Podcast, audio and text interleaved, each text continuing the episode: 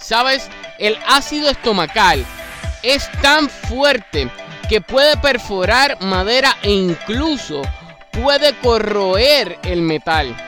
Si este ácido tocase nuestra piel, nos podría quemar. Y esto me hace reflexionar sobre el cuidado de Dios sobre nuestra vida.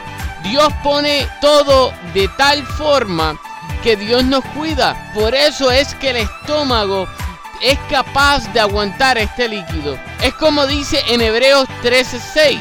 No tengo miedo. Nadie puede hacerme daño porque Dios me ayuda. Quiero informarte por si no lo sabías que Dios cuida de ti.